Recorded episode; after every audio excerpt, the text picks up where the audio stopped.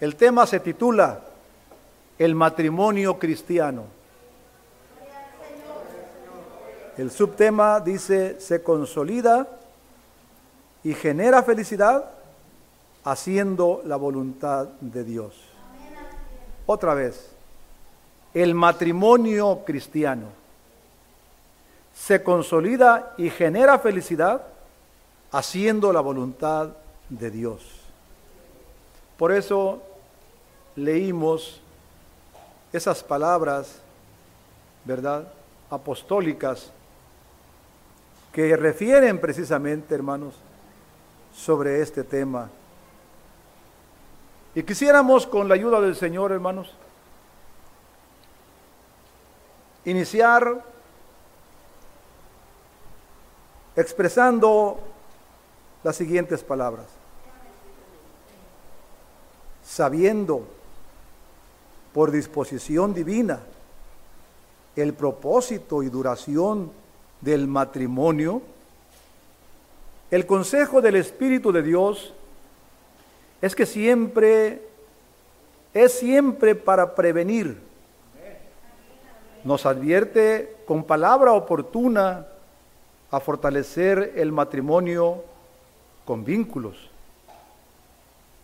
Vínculos que nos ayuden a vivir unidos, temerosos de Dios y plenamente felices.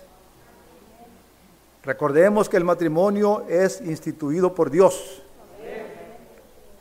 Tiene propósitos espirituales y materiales. Los problemas en él pues, son inevitables, diversos, y por ello se nos alerta para evitar que estas problemáticas nos rebasen espiritualmente, alejándonos de Dios. Y precisamente, hermanos, citando lo que dicen estas primeras palabras, encontramos nosotros en la historia bíblica cuando Dios creó, formó al hombre. Lo hizo el Señor, dice, y su propósito era para que señoree sobre toda la creación. Lo puso, dice el Salmo 8, ¿verdad? Lo puso como Señor. ¿Sí? De toda la creación. Pero también al paso de un poco de tiempo Dios ve que el hombre estaba sin poder compartir con alguien de su clase su vida, sin poder compartir incluso sus necesidades. Y por eso el mismo Dios dijo, ¿verdad? Ahí tenemos el texto eh, en Génesis 2.18 no es bueno que el hombre esté solo. Veamos nosotros, hermanos, cómo es Dios el que está viendo esta situación y también esta necesidad. No es bueno que el hombre esté solo. Y se dispone Dios y dice, le haré una ayuda idónea. Una compañera idónea. Y así fue que Dios creó a la mujer, sacándola del mismo hombre, para que volvieran a ser después una sola, una sola carne. Ese fue el propósito de Dios, hermanos, ¿verdad? Y aquí, hermanos, nos habla del propósito del, del tema del día de hoy, ¿verdad? Primeramente, prevenir motivarnos también a fortalecer el matrimonio con vínculos que nos ayuden a vivir unidos, porque el matrimonio es una unión, ¿verdad? Una unión, y esa unión debe permanecer, de modo que se debe trabajar por crear y mantener esos vínculos que, que, que unen al matrimonio para que esa unión permanezca siga, ¿verdad? Dice temerosos de Dios y plenamente felices. Así es cuando hay unidad, cuando hay acuerdo. Y luego nos sigue diciendo, el matrimonio en lo civil es un acto legal entre dos personas. Yo quiero, hermanos, mencionar que el matrimonio establecido por Dios, creo que se entiende la expresión, ¿verdad? ¿Cuál matrimonio? El matrimonio establecido por Dios lo conformaron un hombre y una mujer. Así fue conformado el matrimonio establecido por Dios en el principio de la creación. De allí, hermanos, más tarde provino, vamos a decir así, eh, lo que es ahora el matrimonio civil. El matrimonio en lo civil es un acto legal igual entre dos personas, como dije, hombre y mujer, citando el matrimonio que Dios estableció en el principio, el cual dice es llevado a cabo de manera voluntaria para dar cumplimiento a las normas civiles establecidas por los gobiernos. Y así es, ¿verdad? Este acto queda estipulado en un acta matrimonial en el que se comprometen ambas partes a amarse, respetarse, cuidarse y ser fieles mutuamente, compartiendo las responsabilidades y beneficios de la vida diaria, tanto en tiempos favorables como en tiempos adversos, porque no siempre los tiempos son nada más favorables. No existen tiempos únicamente favorables, siempre. Hay tiempos favorables, pero también hay tiempos adversos.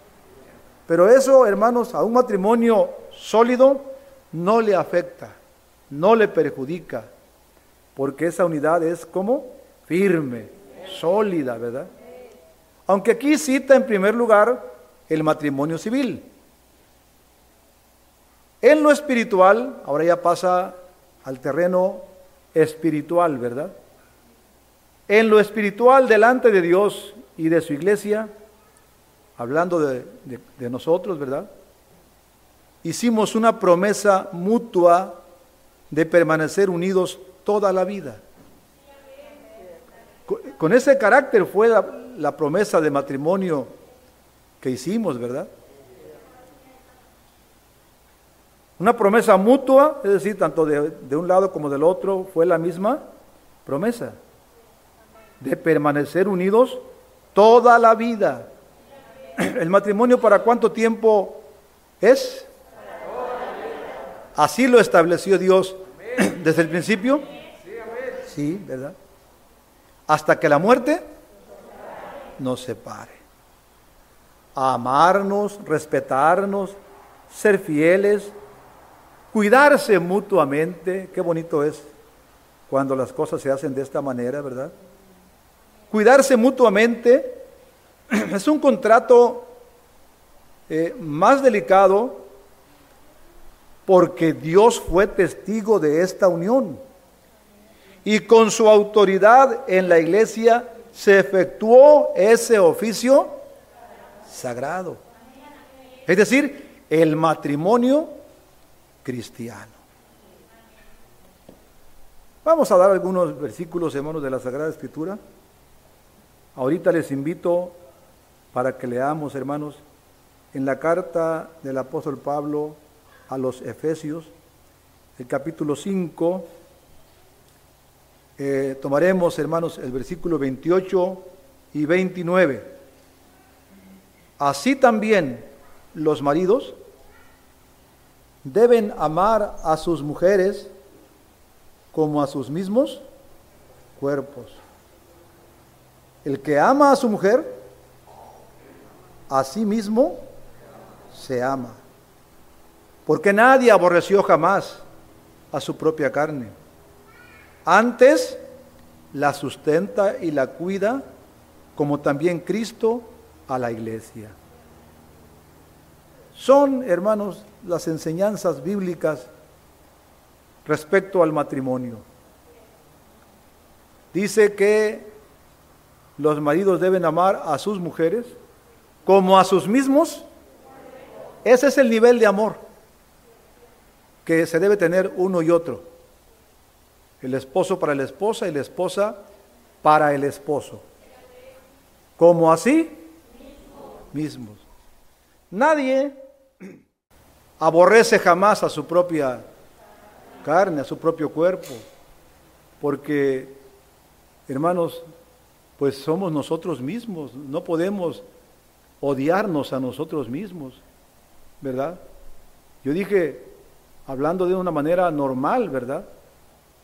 Nadie aborreció jamás, dice el apóstol, a su propia carne, o la trata mal, o la hiere.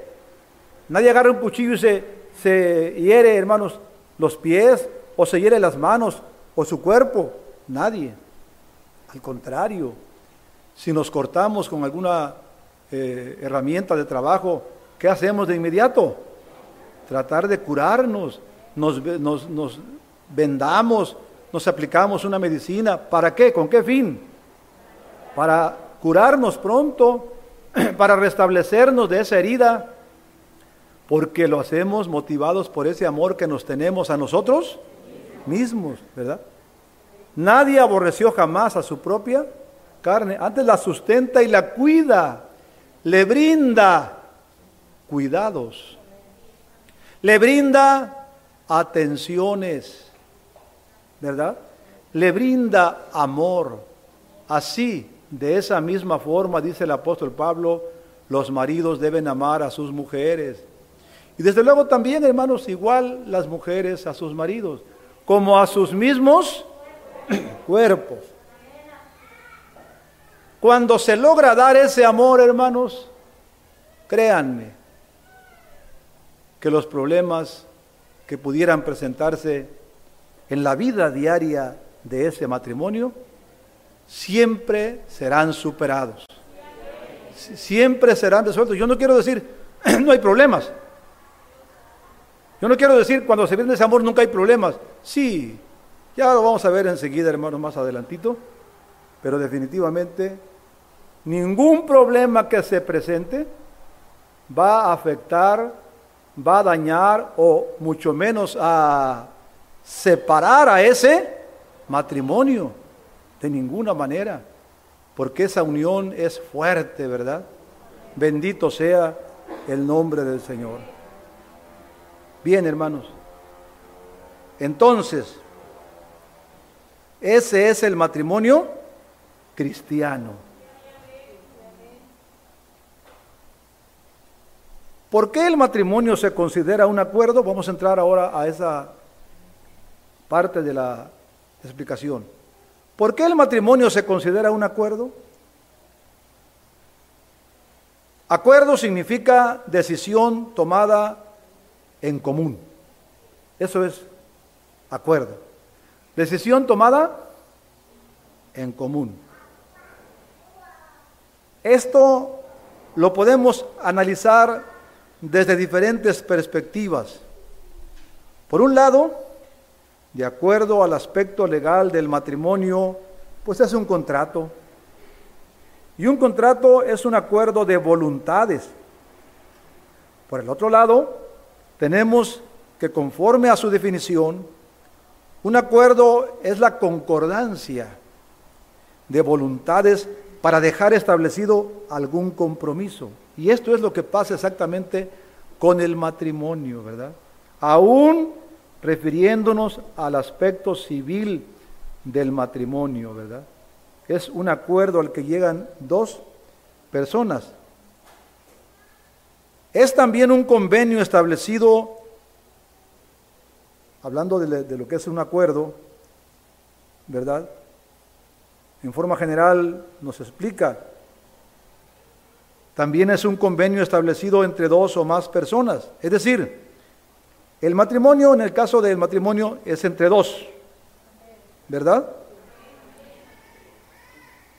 El matrimonio es un acuerdo porque van a unir o porque se van a unir dos personas, fíjense hermanos, no iguales, con diferentes costumbres, hábitos de higiene o alimentación, horarios, etcétera. Alguno dirá, es que nosotros somos iguales y por eso nos vamos a casar. Pero sí debemos de analizar, hermanos y hermanas, que ningún ser humano es igual a otro. Ninguno somos iguales. Eso es una verdad. Cada uno tenemos particulares formas de pensar, de ser, de conducirnos. Tenemos una personalidad propia, única, ¿verdad? Que es nuestra personalidad. No es la de mi esposa. La de mi esposa es otra personalidad. Es otro, hermanos, eh, otros hábitos, otras costumbres, otra cultura incluso pudiera ser. ¿verdad? Así que nuestra personalidad es única, no es igual a ninguna otra. Cuando se expresa o se dice la palabra pareja, que bueno, pareja en realidad se refiere a dos personas, ¿verdad? Que se unen sin que exista todavía de por medio en este caso vamos a hablar aquí nosotros el matrimonio. Sin embargo, la palabra pareja se usa eh, para hablar de dos personas que se unen.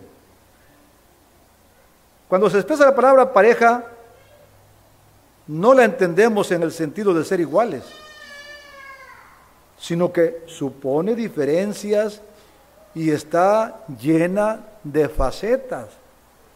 No es monótona, hablando de, hablando de una pareja, o sea, de una unión de dos personas, no es una, una eh, unión monótona, no, de ninguna manera. Eh, por el contrario, la pareja humana supone contrastes y variaciones que buscan la estabilidad. Es decir, coincidir en un punto central, ¿verdad? A ver si me doy a entender coincidir en un punto central porque se inclina una parte a la otra, pero se está buscando la, ¿cómo se dice la palabra? El fiel de la balanza, ¿verdad? Para que quede exactamente en medio. Y ese es precisamente el trabajo que cada integrante del matrimonio tendrán que llevar a cabo, ¿verdad? Sí, tratar de concordar tratar de hacer un acuerdo. De modo que en el matrimonio el acuerdo está en que pueden concordar con algunas cosas o adaptarse a algunas circunstancias a esa persona amada. ¿Verdad? Es decir, por ejemplo, si la mujer vive en la ciudad y el marido, con, el, hombre con quien se va a casar, vive en, en, el campo. ¿Qué va a hacer la mujer que vive en la ciudad al casarse con el hombre que vive en el campo? ¿Se va a adaptar? Va a haber un cambio en su vida porque no es lo mismo vivir en la ciudad que vivir en el campo. Ni en, ni, en las comidas, ni en los horarios. Eh, es muy diferente. Pero cuando esa mujer acepta, hace el acuerdo con su marido, ¿Qué va a hacer cuando se case? Va a dejar la ciudad y se va a ir a vivir al campo. ¿verdad? Y de esa forma ya ponen en un punto central, ¿verdad? Al matrimonio. En una balanza fiel, ¿verdad? Así que en el matrimonio, dice el acuerdo, está en que pueden concordar con algunas cosas o adaptarse a algunas circunstancias a esa persona amada. Y eso no quiere decir que son iguales, porque seguramente a la mujer, si vive en la ciudad, a lo mejor porque se crió en la ciudad, ¿verdad? Y se acostumbró a la forma de vida de la ciudad, definitivamente, y su marido es del campo, entonces no son iguales. ¿Verdad? Hay diferencias en ese aspecto. Pero aún sabiendo que son diferentes, coinciden en un punto, en intereses, planes, ideas o algunas características en común. Y es justo en ese acuerdo en donde deciden aceptarse así tal y como son, uniendo en algunos momentos sus conocimientos, pensamientos, gustos, formas de ser, etc. Y en otros, mediándolos y a veces cediendo, como el caso que acabo de ejemplificar, ¿verdad? La mujer cede. No es quizá su voluntad así, este, eh, de conformidad, ¿cómo se puede decir, hermano? de convicción, dejar la ciudad e irse a vivir al campo. Sin embargo, porque está haciendo un acuerdo con su compañero, ¿verdad? Cede en ese aspecto. Cede lo necesario para llegar a un acuerdo. Esto es lo que, lo que su hermano mencionó, es solamente un ejemplo. Como eso hay muchas cosas que son similares, ¿verdad? Bien, en la iglesia del Señor el matrimonio no es solo decir, te prometo que te voy a amar, que te voy a respetar.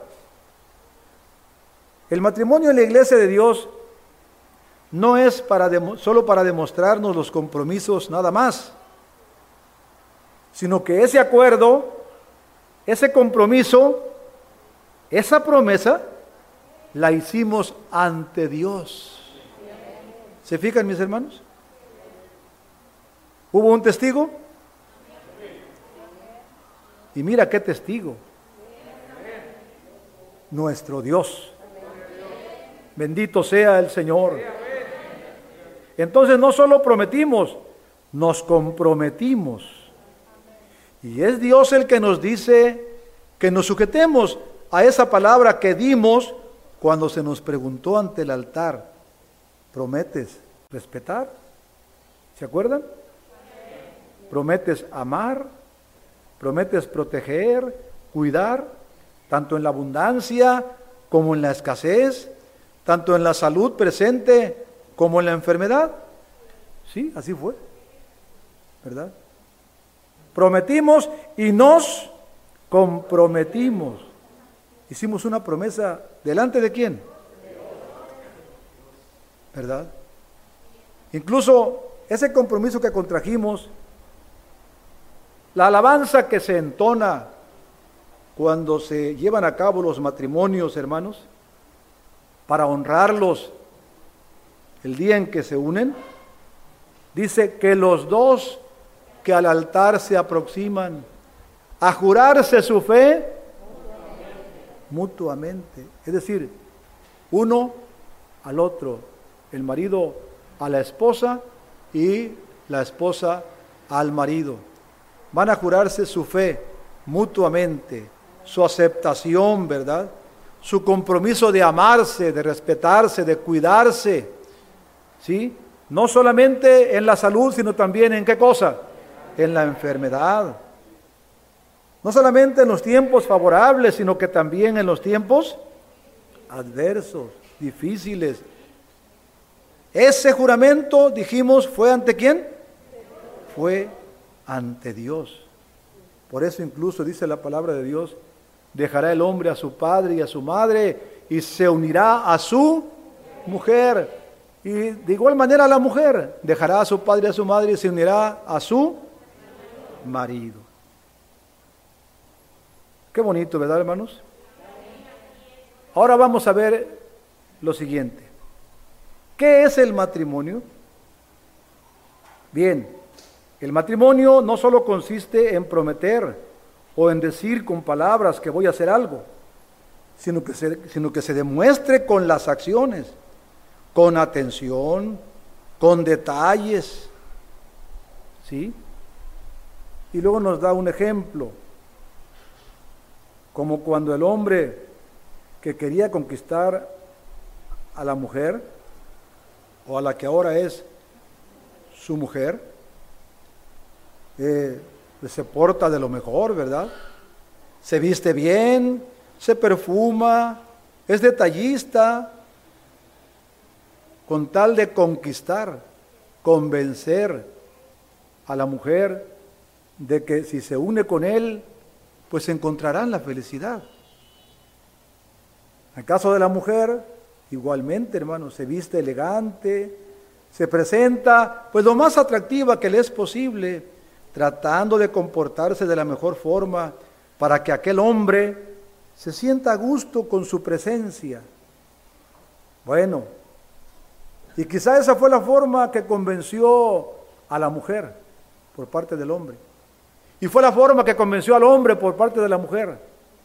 Su comportamiento, su, su eh, forma de vestir, ¿verdad? Su amabilidad, sus frases bonitas, ¿verdad? Y logró conquistar, lograron conquistarse y hacer el acuerdo de unirse en qué cosa? En matrimonio, ¿verdad?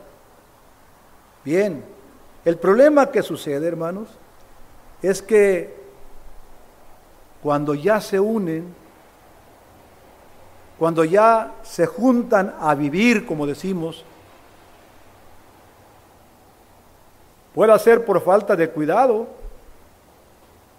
por falta de cultivar ese amor que se empieza a perder. Todo respeto, amor, esos detalles que tenía el hombre para conquistar a la mujer, cuando ya se casan, pues ya están juntos. Piensa el uno y piensa el otro posiblemente que ya no es necesario continuar de esa forma, actuando de esa manera. ¿Ya por qué? Si ya conseguí convencerla, ya vive conmigo, ya vivimos juntos, entonces ¿Para qué continuar con eso? Y suspenden, ¿verdad? Y cambian su forma de, de ser. Y eso son los primeros pasos para que un matrimonio empiece a destruirse. Ojalá me esté dando a entender. ¿Verdad? Entonces, debe continuar el hombre conquistando a su mujer diariamente, aunque la tenga ya consigo, y la mujer también. Eso es lo que nos recomienda, hermanos, ¿verdad? La palabra de nuestro Dios. Hay que seguir conquistando. Acuérdate cómo le hacías. La convenciste. Lo convenciste, hermano. Y llegaron al acuerdo de unirse, de unir sus vidas para siempre. ¿Verdad? Eso mismo se tiene que seguir si queremos mantener ese matrimonio unido. Hay que seguir haciendo eso que hacíamos o que hicimos cuando conquistamos a nuestra compañera, a nuestra esposa. Seguir con esos detalles, seguir con esas frases, ¿verdad? Les decíamos palabras muy bonitas de lo que sentíamos o pensábamos, ¿verdad? De lo que queríamos eh, incluso. Y al escucharlas, eh, pues ellas se convencieron y decidieron unirse con nosotros. Pues ahora hay que seguir conquistándolas. ¿Cada cuándo? Diariamente. Fíjense, hermanos y hermanas. Qué bonito el consejo de Dios, ¿verdad? ¿sí? Eh, hay que seguir haciendo lo mismo aun cuando ya somos qué? Matrimonio. Porque es que, mire hermano, eh, dejamos de valorar, perdemos los valores del matrimonio, se nos olvidan y no hacemos nada por alimentar ese matrimonio, por mantener, por conservar ese matrimonio. Porque decimos, ¿ya qué? ¿Para qué le digo te quiero si ya me casé con ella? Por eso me casé con ella, porque la quiero. ¿Es malo seguirle diciendo? Aquellas frases, aquellas palabras, aquellos detalles que tú llevabas cuando se encontraban. Llevabas una flor, llevabas algún regalito, alguna cosa que tú considerabas que le fuera a gustar. Eso es recomendable seguirlo haciendo, iglesia del Señor. Claro que sí, hermano. Claro que sí. La conquista diaria, el cuidado diario, el amor, el respeto en todo momento y ante cualquier circunstancia, ¿verdad? Seguir con los detalles, mensajes, hermanos, ¿verdad? Eh, un abrazo, etcétera, de la confianza, de la comunicación constante. Es importante esto, hermanos, la comunicación qué? Constante. Imagínense ustedes que la esposa nunca sabe a dónde anda el esposo.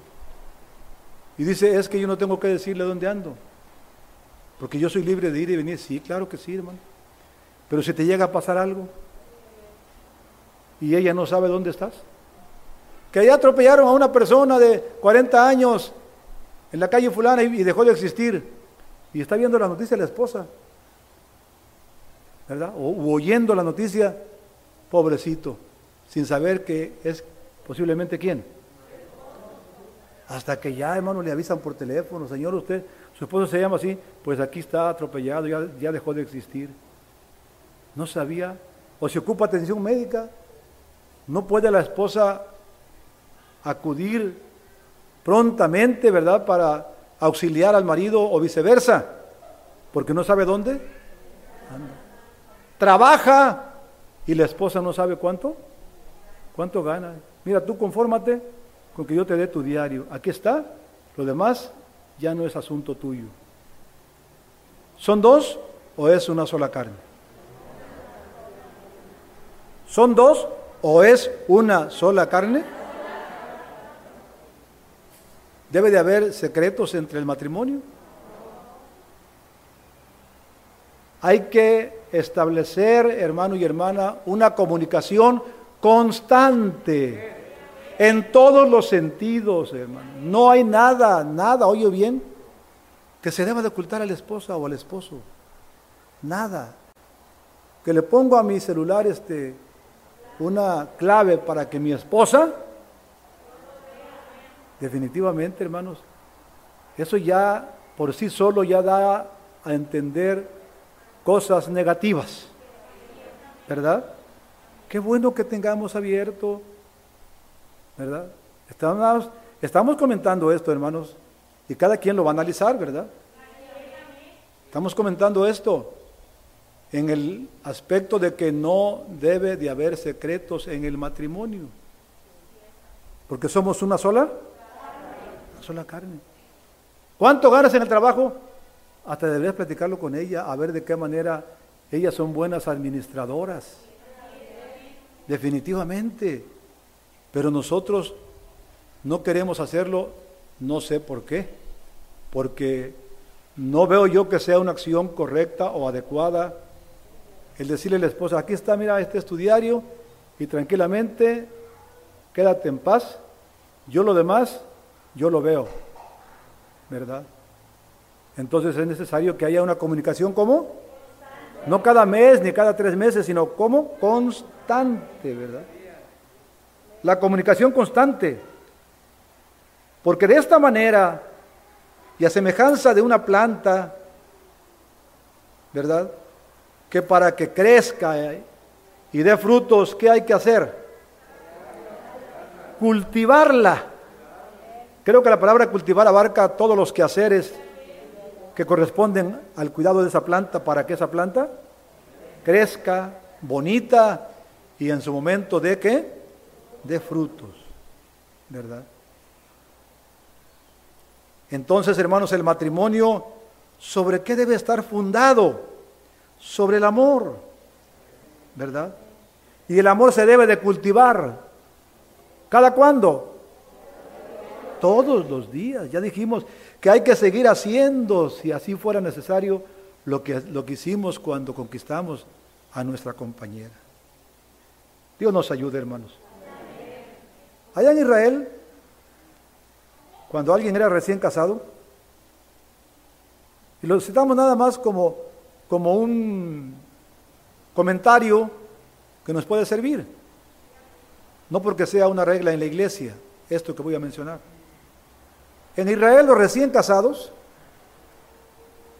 no salían a la guerra, no se ocupaban en asuntos, hermanos, eh, oficiales, diríamos así, hermanos, que los podrían requerir durante un año. Dice, para que acompañara a su mujer. Fíjate bien, no los molestaban durante cuánto tiempo. Yo me imagino, hermanos, que esto llevaba el propósito de que terminaran de conocerse ya más de cerca entre el matrimonio, ¿verdad? Así que en un año no iba a la guerra. En un año no hacía, hermanos, trabajos oficiales, sino que se dedicaba a convivir con quién? Con su esposa. Yo creo, hermanos, que esto era muy positivo. Eso pienso, hermanos. Por algo así se permitió que se llevara a cabo en Israel. Lo menciono, hermanos, solamente como un comentario para que veamos qué importancia le daban, ¿verdad? ¿Qué importancia le daban a la consolidación del matrimonio?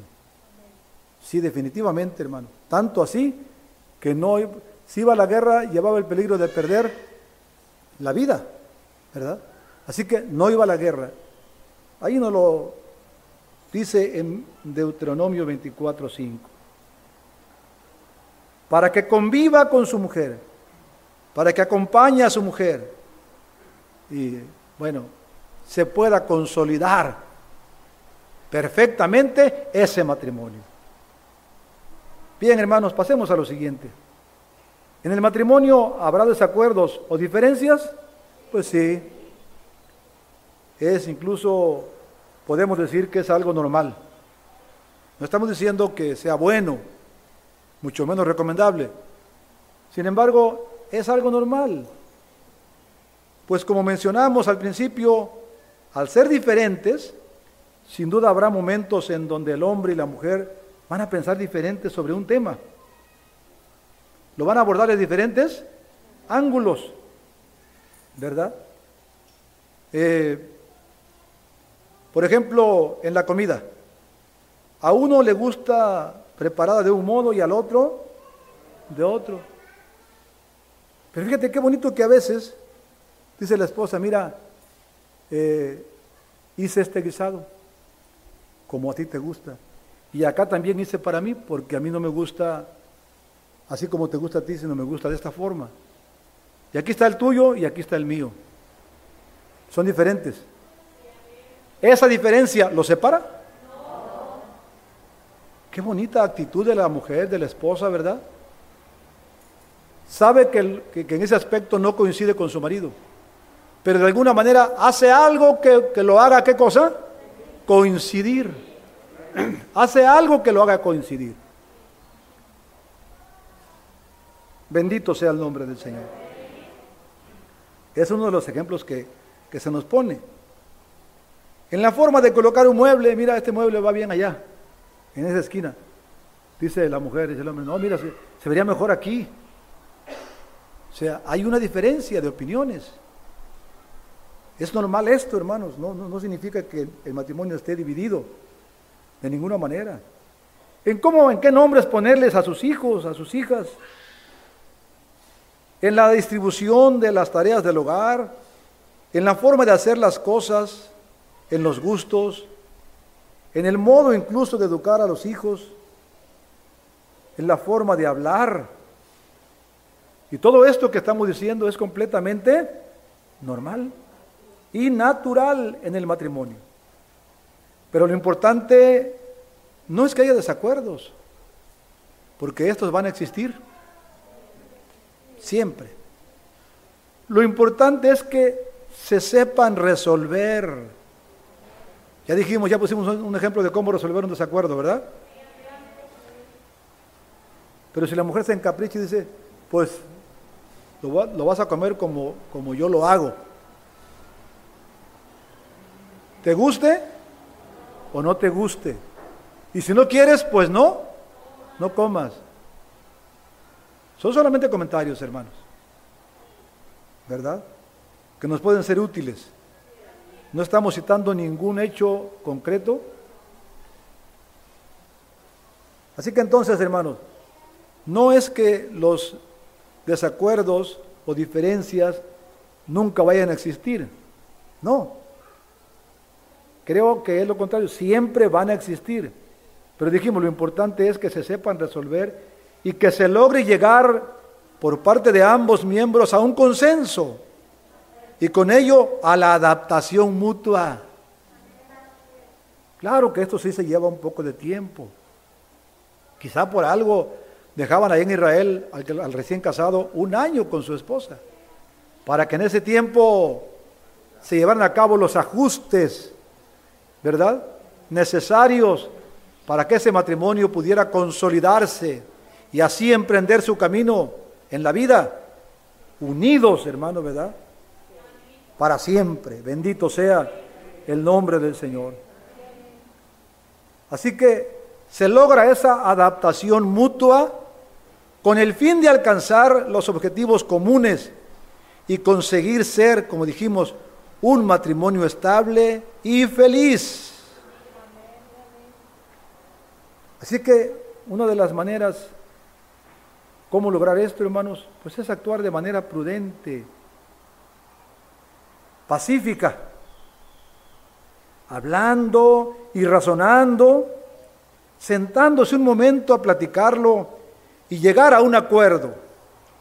Puede ser que a veces se tenga la razón o se decline sobre uno la solución.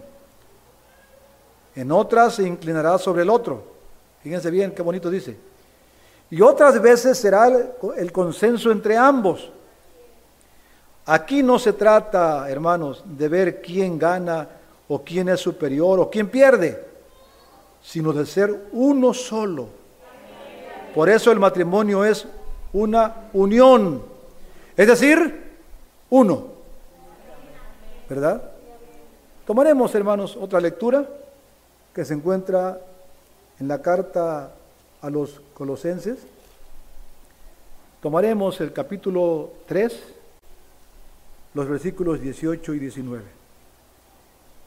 Las casadas, o más bien dice casadas, estad sujetas a vuestros maridos como conviene en el Señor. Maridos, amad a vuestras mujeres y no seáis ásperos con ellas ¿Qué nos recomienda aquí el apóstol en su enseñanza? A las, a las casadas les dice que estén sujetas a sus maridos. Yo quisiera mejor decir una expresión que se acomoda más a la actualidad, hermanos. Como, como decir, por ejemplo, casadas, estén unidas a sus maridos. Porque el matrimonio, ¿qué cosa es? Una unión casadas, estén unidas a sus maridos, como conviene en el Señor. Porque cuando el Señor estableció el primer matrimonio, no lo hizo para un año, ni para diez años, sino para toda, para toda la vida, ¿verdad? Así es como conviene en el Señor, que el matrimonio permanezca unido toda la vida. Por eso la expresión es muy común la expresión y hasta no, lo sabemos de memoria, hasta que la muerte, ¿qué es lo único que puede separar a un matrimonio?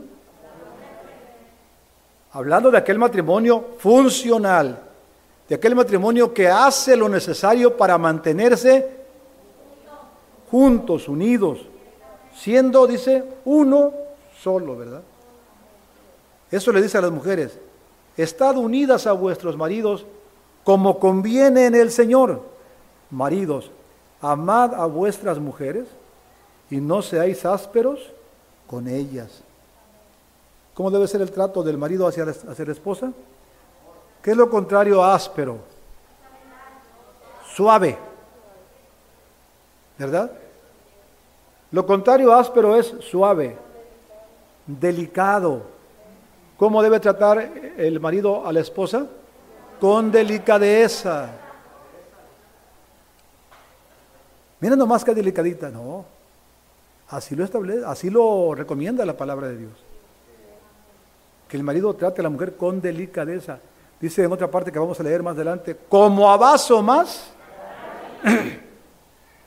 más frágil. Ya vamos a explicar en su momento un poquito esta frase.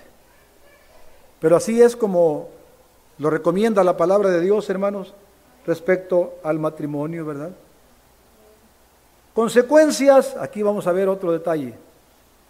Consecuencias de no resolver a tiempo las diferencias. Ya dijimos que las diferencias no nos deben separar. Debemos buscar la manera de llegar a un punto de acuerdo, a un punto central, al fiel de la balanza, para evitar que el matrimonio se derrumbe, se destruya. Cuando por alguna razón no se llegó al acuerdo, porque así, así debería de ser, deberíamos llegar en todo a un acuerdo, ¿verdad? La mujer dice, bueno, si pongo el mueble en la esquina y lo pongo a donde él dice, pues no, no pasa nada. O el hombre de la misma manera, no pasa nada, dejémoslo allí. Ahí está ya, contribuyendo para llegar a un punto de acuerdo, ¿verdad? Pero cuando por alguna razón no se llegó al acuerdo, este pasa al siguiente nivel, es decir, va gradualmente agravándose esa situación dentro del matrimonio. Y cuando, cuando suben de nivel, dice, este ya es un punto de donde es más difícil salir, porque mientras más suba el nivel de desacuerdo, es más difícil resolver esas diferencias. Y entonces nadie ganará, sino que ambos perderán. Se pierde la confianza. Qué importante es, hermanos, que en el matrimonio haya confianza. ¿Qué es la confianza? Pues que la mujer o el hombre no estén desconfiando. Es lo contrario a la, a la confianza, la desconfianza, la duda, ¿verdad? Pueden venir de diferentes factores, ya lo vamos, vamos a analizar unos cuantos más adelante.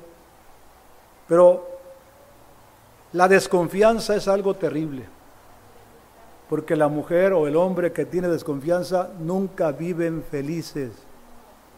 Siempre están con una constante preocupación. ¿Sí? Si sale el marido, ¿cómo se queda la mujer? ¿Y a dónde irá a ir? ¿Con quién se irá a juntar? ¿Con quién irá a platicar? ¿Y qué irá a hacer? aunque le haya dicho a dónde vaya, qué va y cuánto tiempo más o menos va a durar, se queda con la preocupación. ¿Por qué? Porque no tiene confianza. Es que ya lo conozco. A veces decimos que los conocemos y a veces todavía no llegamos a ese grado. Pero pudiera ser, entonces, pero, pero si hay desconfianza, dime tú, ¿qué se gana con la desconfianza? ¿Sabes qué se gana? Preocupaciones, molestias. Porque si se tardó un poquito más de lo que dijo, ¿y qué pasó? ¿Por qué llegaste tarde? Pues es que mira, no, no, no, no, no, no. ¿Qué es lo que hace actuar así a la mujer o al hombre? La desconfianza.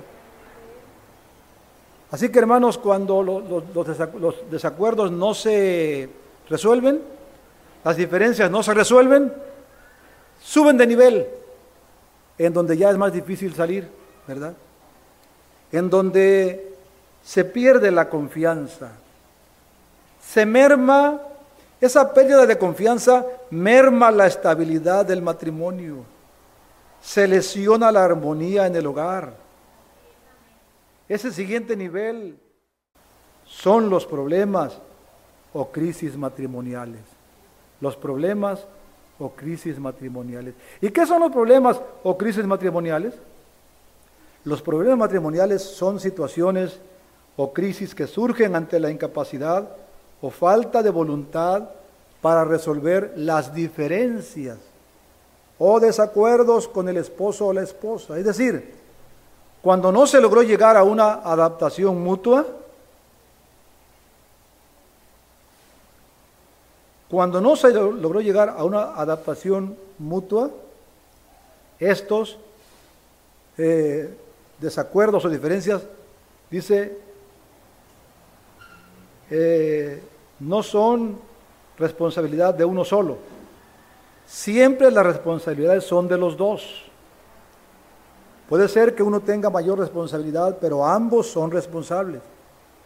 Los problemas pueden comenzar, como dijimos, en la no solución de las diferencias, en cosas sencillas como el que uno quiera comer a las 2 de la tarde y el otro a las 3, que uno se tarde en salir o deje las cosas fuera de su, de su lugar. Es decir, pueden presentarse en todos los ámbitos del matrimonio que ya se mencionaron anteriormente.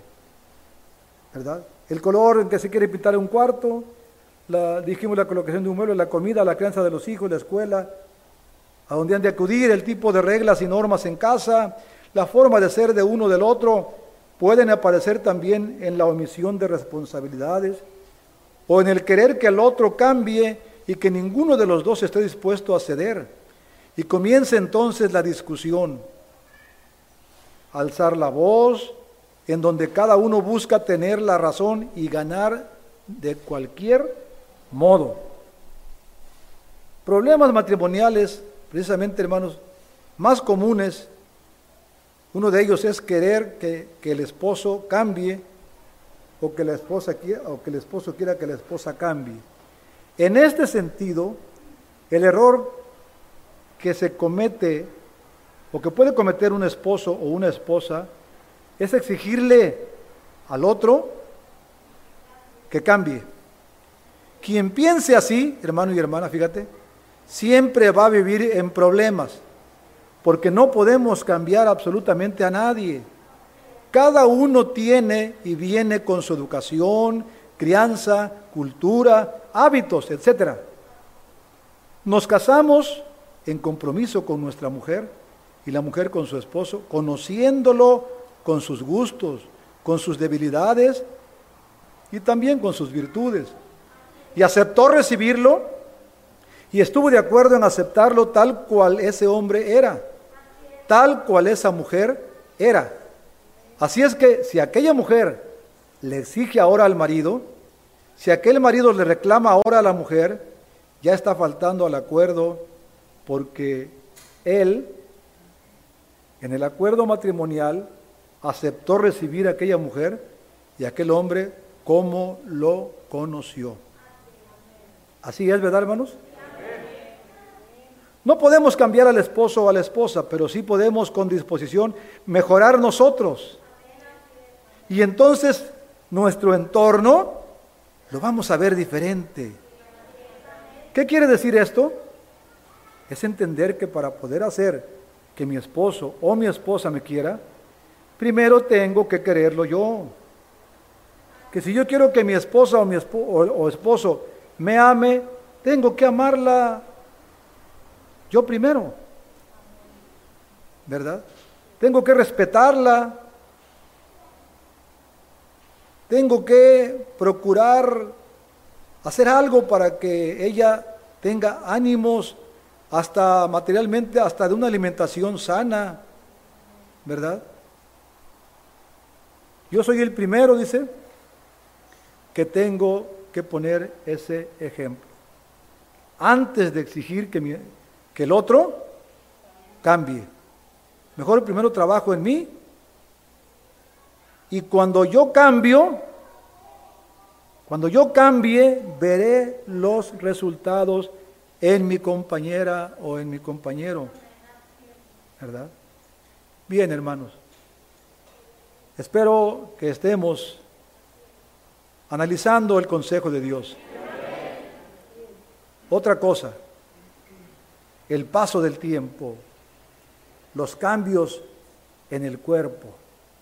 Esto es inevitable. Porque no son, si hasta la madera y el hierro ¿verdad? Se desgastan. ¿No es así? ¿Cuánto más? Nuestros cuerpos, ¿verdad? Entran situaciones fisiológicas y de imagen física, pues tanto la mujer como el hombre, ambos, se van haciendo mayores y conforme se van haciendo mayores, sus cuerpos van cambiando. Su imagen física va transformándose.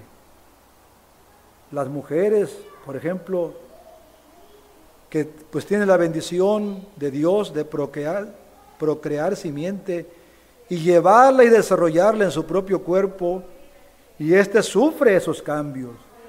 Y máximo cuando la mujer tiene varios hijos, esto es algo que se debe entender porque es triste que el esposo le exija a su mujer, es que ya no tienes el cuerpo que tenías. Y al reclamarle y reprocharle a la mujer esa situación, no entendiendo que esos tres o cuatro o más hijos que ha tenido han hecho que su cuerpo pase pues por procesos de embarazos, ¿verdad? En que su cuerpo se reorganiza porque en su vientre donde porque es en su vientre, perdón, donde está procreando y desarrollando esa criatura. Es importante entonces entender que es lógico que el cuerpo pues sufre cambios y que al ser a veces muchos hijos, es difícil para una mujer volver al peso y a las medidas que tenía cuando recién se casó. Pero aquí la pregunta importante, oiga bien mis hermanos, es esta. Ese hombre que exige o ve que su esposa ya no es la misma que cuando se casó. Y yo, el esposo, ¿cómo sigo? ¿Verdad?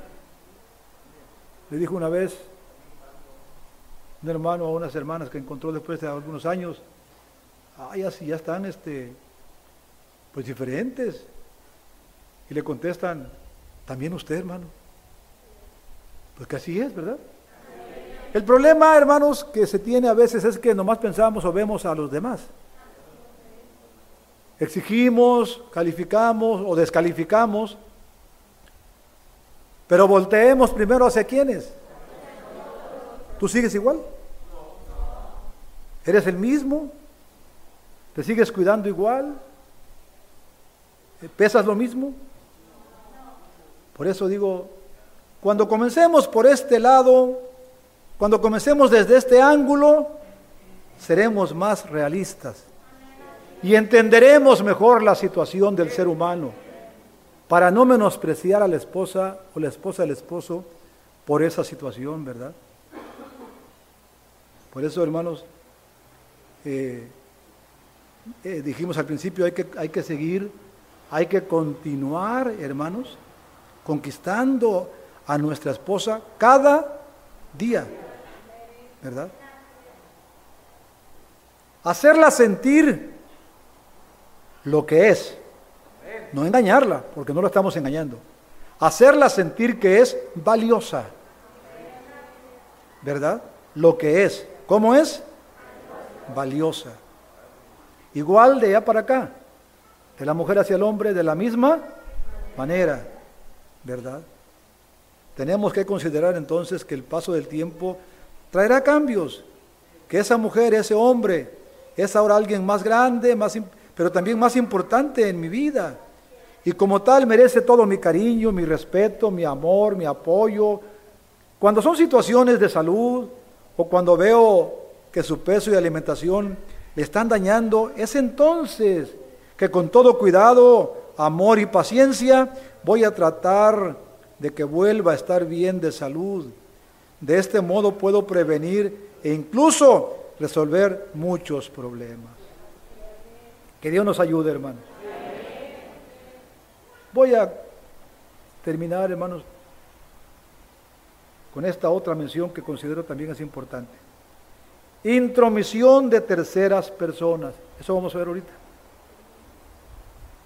Otro motivo de problemas graves en el matrimonio es la intromisión de terceras personas. Es decir, cuando el padre, la madre, los parientes, las amistades, compañeros de trabajo, vecinos, o cualquier persona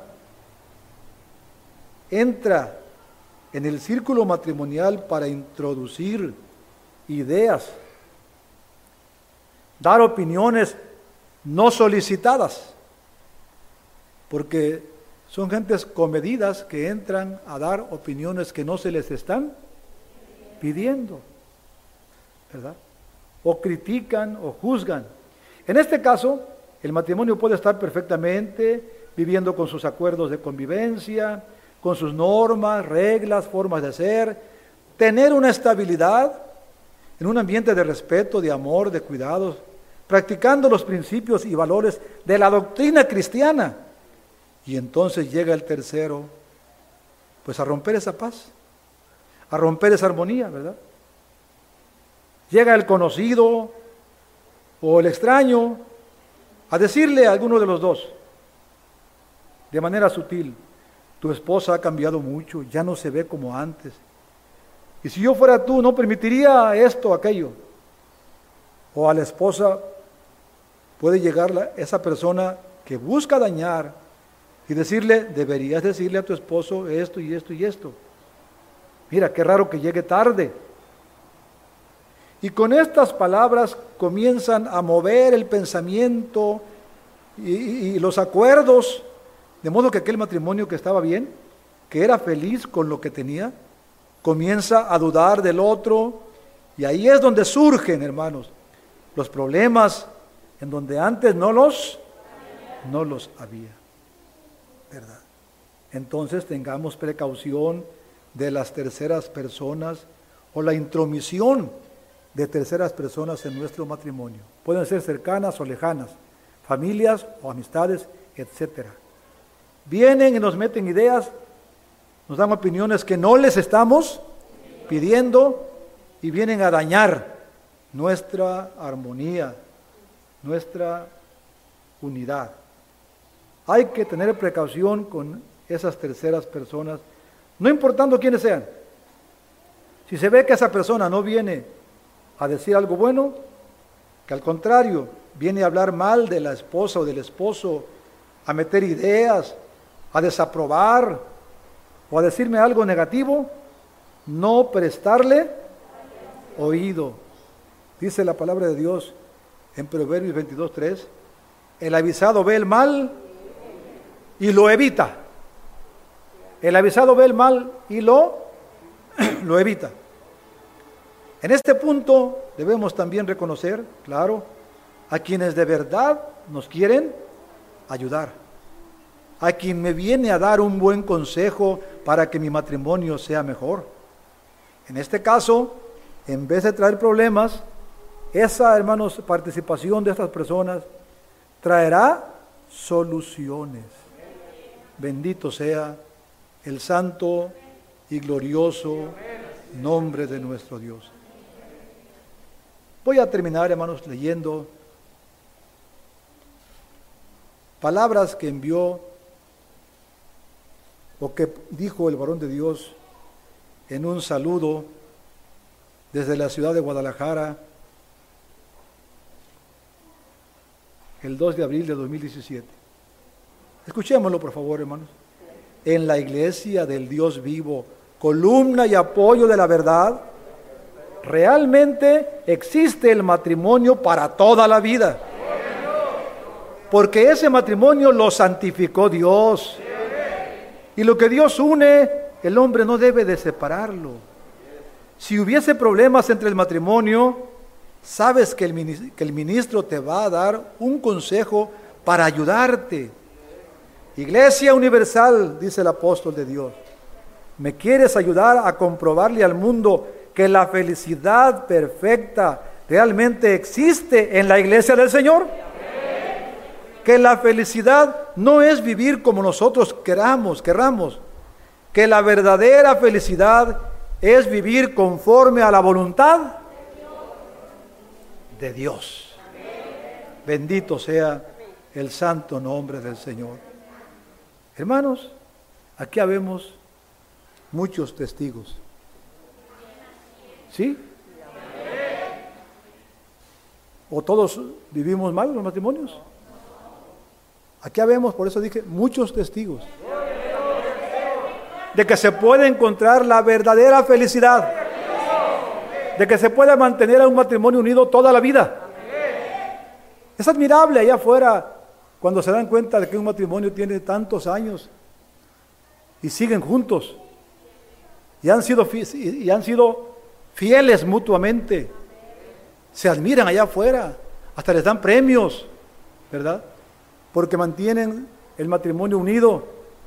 Hermanos, que vengan a ver a la iglesia del Señor, ¿verdad? Para que se den cuenta que aquí hay matrimonios felices, que aquí se encuentra la verdadera. ¿Cuántas personas a través de internet están escuchando nuestra doctrina en estos días? Y en ella están encontrando la solución a sus problemas. Bendito sea el Señor.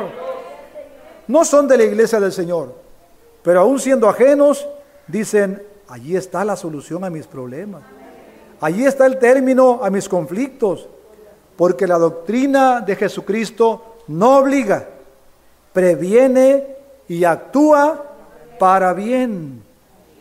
Bendito sea el Señor.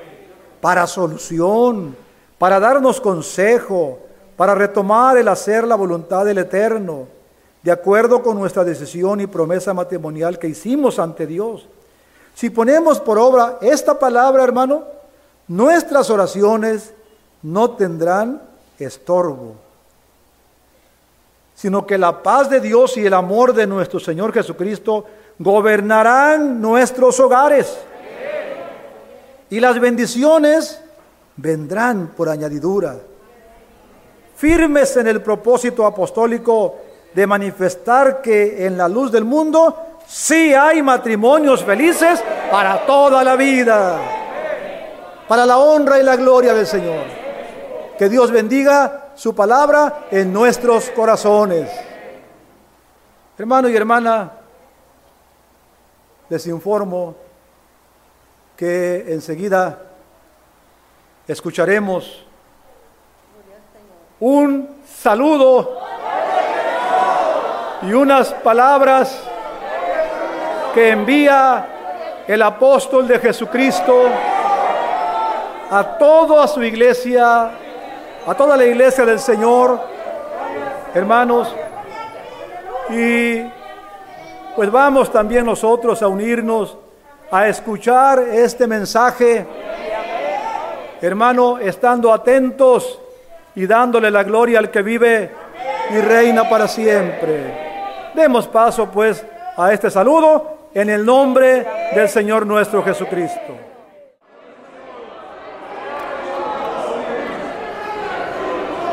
Iglesia del Dios vivo, columna y apoyo de la verdad, la luz del mundo.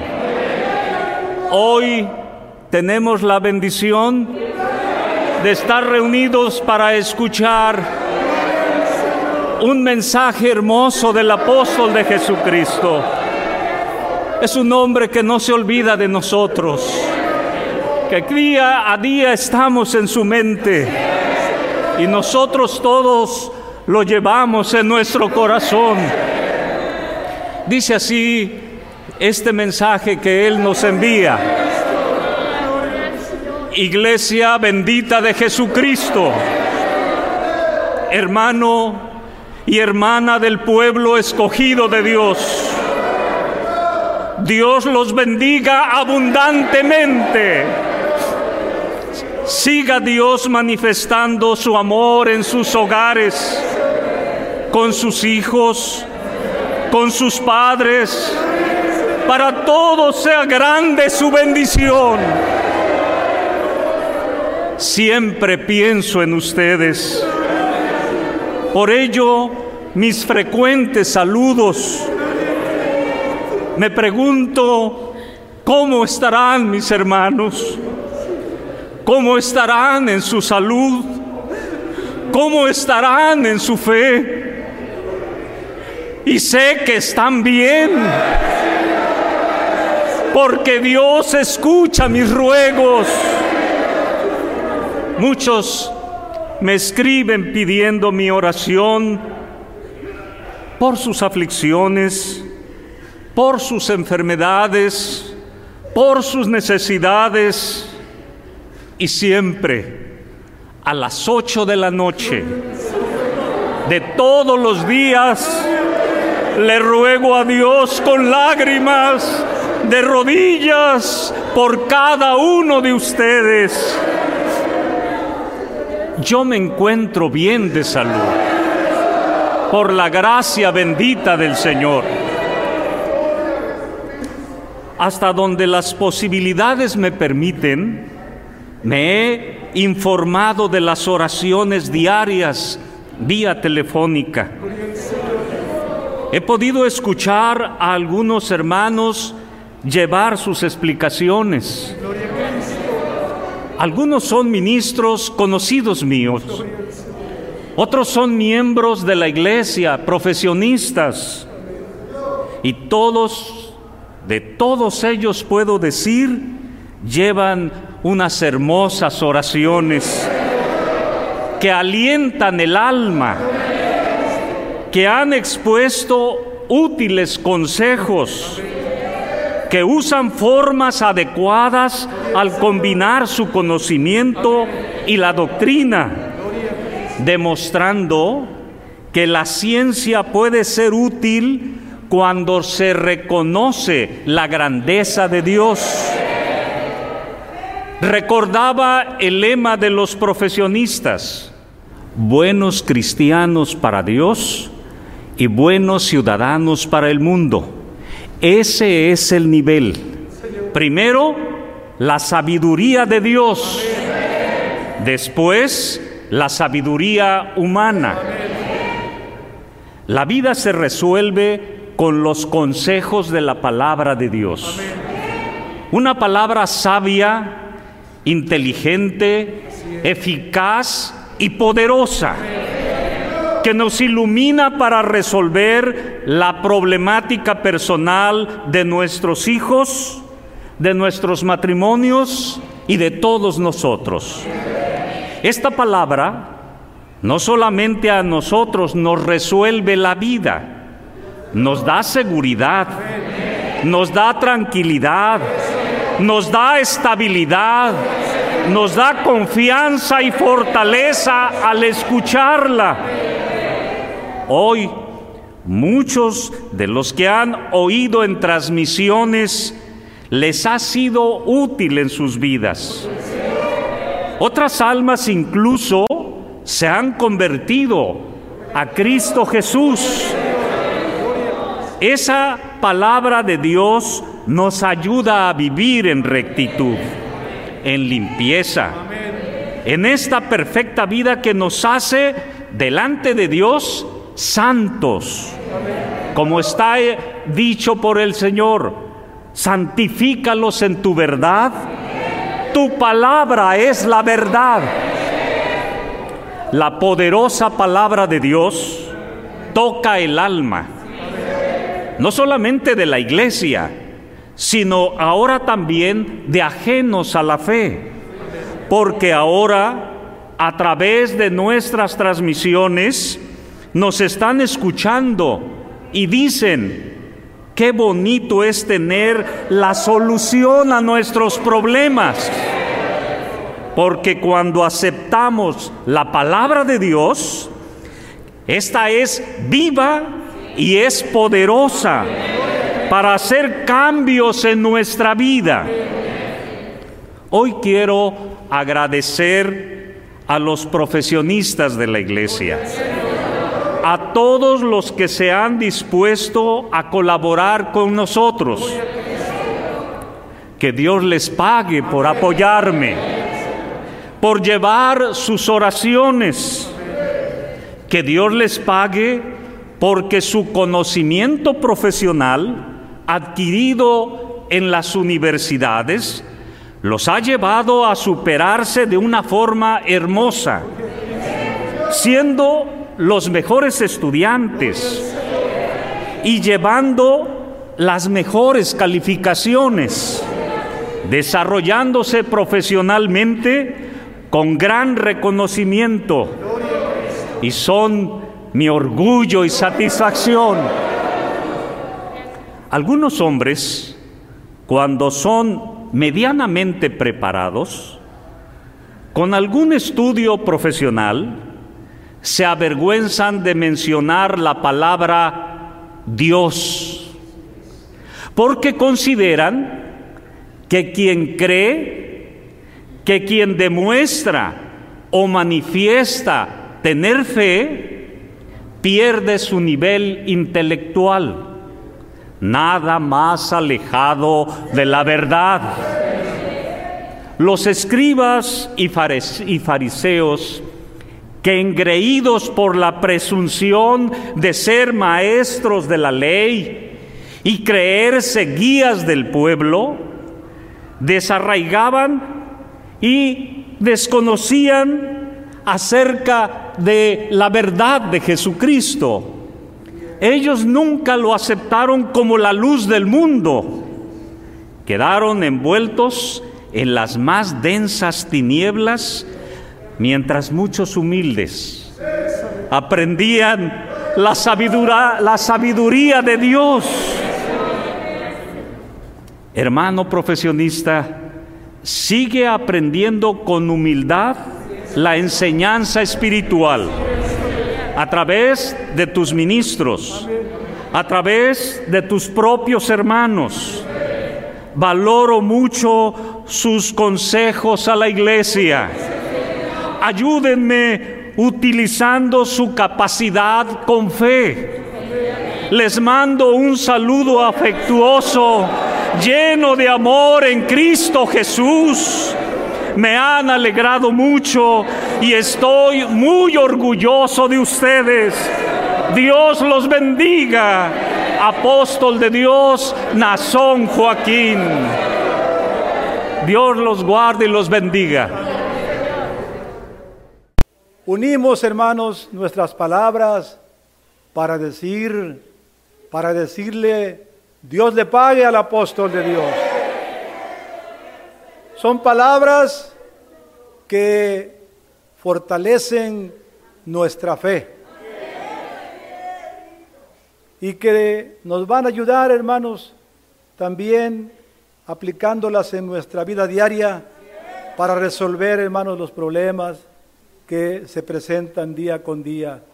Así que hermanos, pues qué palabras tan sabias y tan hermosas hemos oído esta mañana, esta dominical. Sea para la honra y la gloria del Señor Jesucristo.